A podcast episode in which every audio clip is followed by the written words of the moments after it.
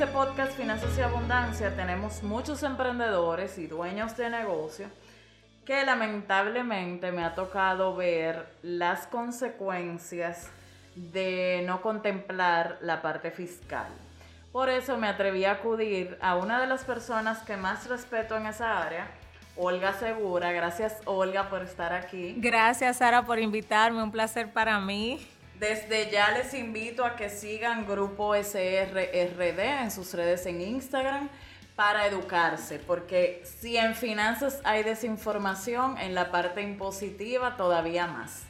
Entonces, eh, vamos concretamente a preguntas claras, sencillas, para este gran miedo que le tiene la gente a la parte fiscal. ¿Por qué, Olga, si yo soy emprendedora, me conviene formalizarme? Bien, bueno, primero en términos legales, eh, debemos entender que es un deber fundamental, o sea, inclusive Sara, lo establece la Constitución. O sea, la Constitución dice, mira, eres ciudadano dominicano, te corresponde tributar para poder contribuir con los gastos públicos y demás. Entonces, desde ese punto de vista, eh, legalmente es bueno formalizarte. Eh, otra segunda razón, que no es la menos importante, es porque tiene un alto precio. Por ejemplo, si las personas que no registraron a sus empleados en la TSS con toda esta situación de la pandemia, ¿Sabes que no pudieron eh, aprovecharse del programa FASE?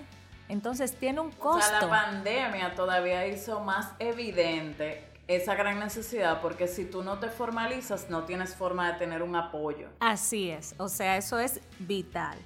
Y otra razón es la DGII, la Dirección General de Impuestos Internos, te audita y te fiscaliza, o sea, para eso está ese ente gubernamental, entonces tiene los medios para saber nuestros movimientos bancarios. Eh, tenemos, por ejemplo, que utilizar comprobantes fiscales, o sea que todas nuestras transacciones están registradas. Entonces, es mejor, es más fácil dormir tranquilo. Sí, yo tuve un caso, he tenido muchos, pero hace poco un caso de una emprendedora jovencita con menos de 30 años que tiene una deuda de 12 millones de pesos.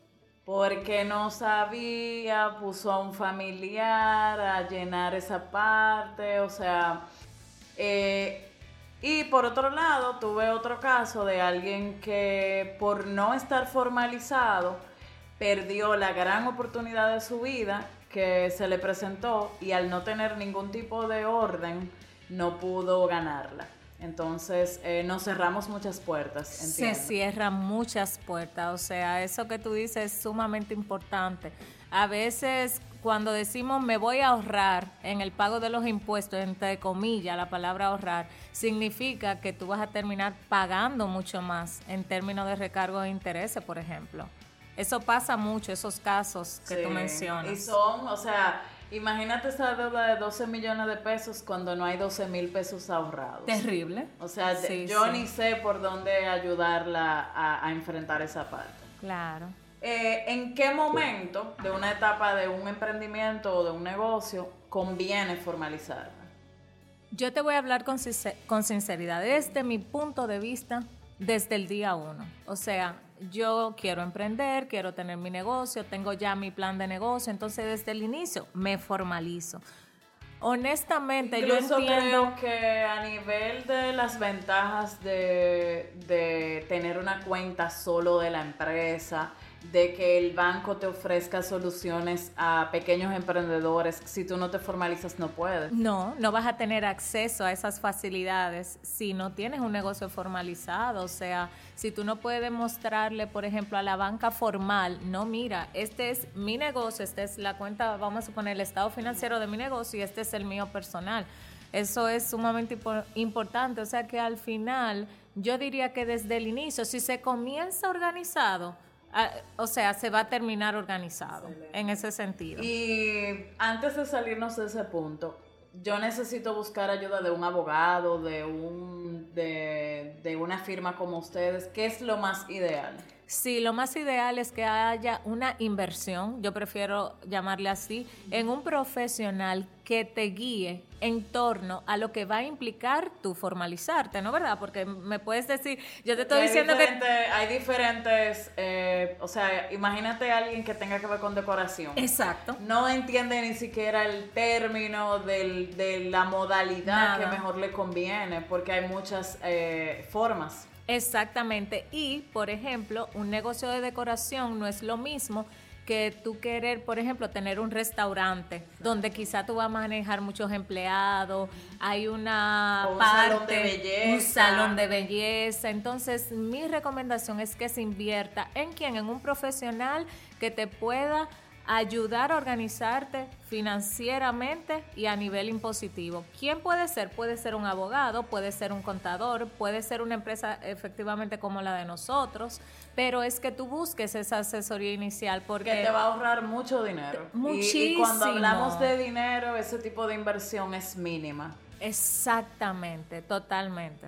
¿Qué pasa si decido no pagar impuestos ni hacer nada, fluir? ¿Qué pasa con ese? Bueno, va a pasar algo que ya mencionaste, perder oportunidades de negocios. O sea, no puedo eh, decirte cuántas personas nos llegan por recomendación porque tienen un apuro para participar hasta en obras del gobierno, en, en licitaciones y sorteos, y no pueden hacerlo porque no pueden emitir un número de comprobante y a veces cuando uno se sienta con la persona y le explica el proceso y las responsabilidades que lleva el proceso, dice la persona, conchale, ok, es una responsabilidad, tiene un costo, pero, vale la pena. Lo que dejé de ganar es mucho más. Entonces, de verdad, en el corto plazo, inmediatamente no va a pasar nada si una persona decide no formalizarse, pero puede perder muchas oportunidades de negocio y va a terminar pagando más porque al final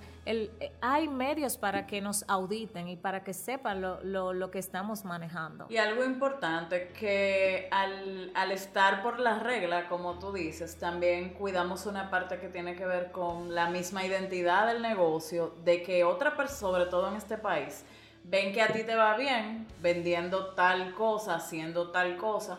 Y si tú no tienes tu nombre comercial, tu registro mercantil, de repente otra persona puede tenerlo. También.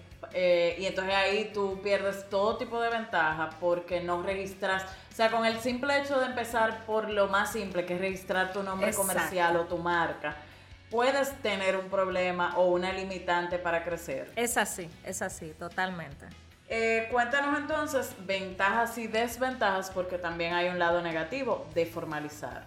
Bueno, eh, si tú me preguntas a mí, yo no le veo una desventaja inmediata porque si entendemos que estamos en República Dominicana y República Dominicana eh, tiene sus leyes establecidas y ya sea que yo sea empleada, emprendedor, eh, mi pyme, tengo que pagar impuestos. Bueno, pues eso, esa es la, que hay. De la muerte y de los impuestos nadie nos salva, ¿verdad? Exactamente. Entonces, desde ese punto de vista lo veo así. Y ya así como ventaja, por ejemplo, mira lo que mencionamos del programa FASE.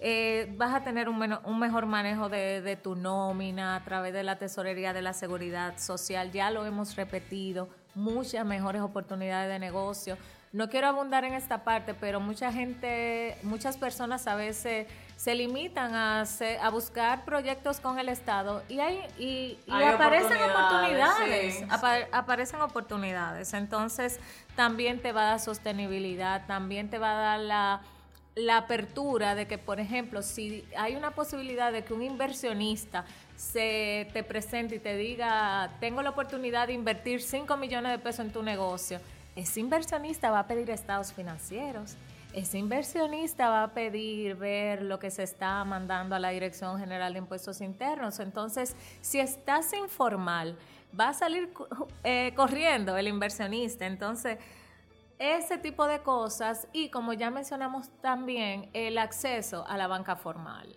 O sea, la banca formal no se va a prestar a digamos, a ceder crédito a un contribuyente, a una persona que no esté formalizada. Las bancas, el banco, o sea, un sujeto obligado, tiene que saber con exactitud a quién le está prestando. Entonces, a una persona que esté informal no, no le va a prestar, por ejemplo. No, y creo ya desde mi parte de asesoría financiera a pequeños negocios, que si en la parte personal no hay un orden, o sea, la gente no te sabe decir cuánto gano en el mes, o sea, en ese caso. Hoy mismo vi a alguien que no me sabía decir cuánto ha ganado este año, cuánto ganó el año pasado. El estar formalizado y tener esa parte, por lo menos nos va a permitir tener un orden y a la vez tener metas para tú decir, tengo que facturar mínimo tanto. Correcto. Y ya luego vienen una serie de cosas como empezar a separar eh, esas finanzas todo se mezcla mucho. Todo se mezcla Entonces, eh, cuando por lo menos tú tienes ese registro, hay de por dónde, o sea, a la hora de la hora puede convertirse en una fortaleza para organizar tu negocio y ayudarte a prosperar. Sí, sí, sí, totalmente de acuerdo. O sea, con el, el, el, mejor remedio para el desorden financiero puede ser apoyarnos en, en la transparencia. Exactamente, porque además imagínate, no es lo... Si, si tú estás organizado y tú tienes una buena asesoría y con tiempo se te dice eh, la mejor forma de manejarte, la mejor forma de manejarte dentro del marco legal, mira, dentro de un año, ocho meses, nueve meses te va a tocar pagar tanto de impuestos, ya hay una organización. Eh, como bien tú planteas, pero es así, definitivamente hay que, hay que buscar esa formalidad, hay que buscarla. Bueno, Olga, muchísimas gracias. Espero que el mensaje ya haya llegado claro. Desde ayer es una, invitación a formalizarnos. Estamos en el 2021, todo está más eh, a ley de un clic. Entonces no pretendamos que vivimos eh, hace 20 años donde las facturas se hacían en una hojita de Word y no había ningún rastro. O sea, vamos a entender que esa, esa misma tecnología puede actuar en perjuicio de nosotros y que nosotros tenemos que velar por nuestro patrimonio, velar por nuestro negocio y la mejor forma de hacerlos es eh, tener claridad. Así es. Gracias por la invitación. Bueno, ya saben, sigan a Olga en grupo SRRD. No solamente que la sigan, sino que busquen asesoría porque es una persona sumamente capaz y transparente. A mí me encanta, eh, soy clienta de Olga hace años y la verdad que también con clientes míos el resultado es maravilloso. Recomendada 100%. Gracias.